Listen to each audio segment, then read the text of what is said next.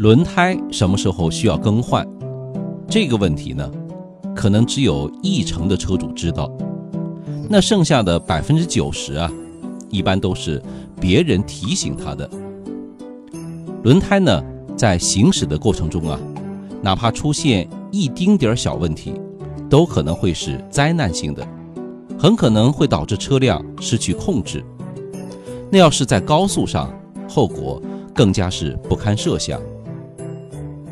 那轮胎失效啊，其实也是有信号的。今天我们就来说说这个话题。那轮胎呀是有看得见的换胎信号的。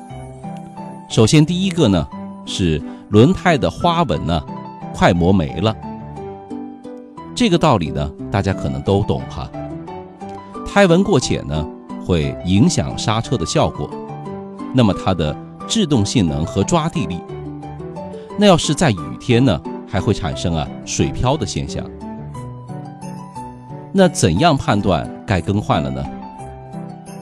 轮胎呢，每隔三十度，它一整圈不是三百六十度吗？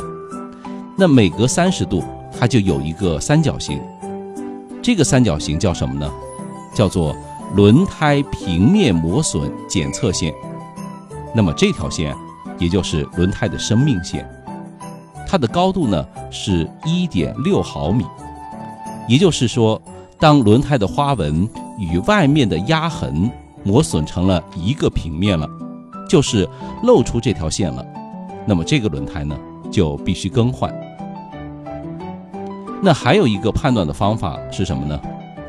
就是啊，我们呢可以找一枚一块钱的硬币，顺着国徽的顶端把它插到胎纹里面。那如果这个时候我们还可以看到整个国徽的标志，那也说明啊胎纹的厚度已经不足，该更换了。好了，第二个换胎的信号呢，就是轮胎老化。那轮胎是橡胶制品，所以啊，除了磨损以外呀，它也会自然老化。一般它的使用年限呢？是三到五年，或者说车辆行驶了六到八万公里这么一个区间。当然，轮胎的老化和车辆的使用情况、我们行驶的环境都有着密切的关系。这个呢，不能一刀切的认为啊，多长时间或者多远的里程啊就必须要更换。但至少说，在这个区间呢，我们都应该引起重视。定期的检查轮胎的使用情况，那么如果有老化、皲裂等等现象，即使没有达到这个数值啊，也建议呢最好还是把它换了吧。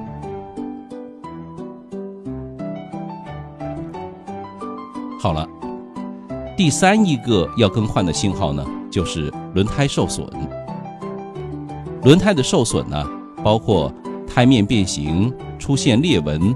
磨损严重或者多次修补等等等等这些个情况，那么这都是啊，因为内部的结构受损变形引起的。基本上，这个时候轮胎的寿命呢就已经宣告终结了。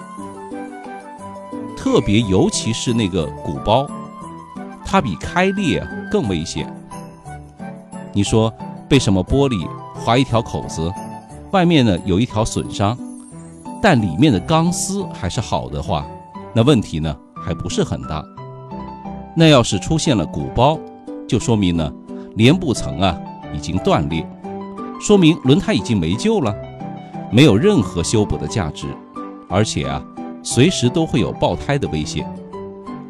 那关于换轮胎，也许呢您还有一些疑问了，比如说这个问题。那轮胎什么时候要互换位置呢？我们一般车辆在行驶中啊，前轮和后轮因为它的作用不同，是吧？那么磨损的情况呢，它也是会有差异的。关于这个问题啊，其实我们可以在随车的使用手册上找到建议。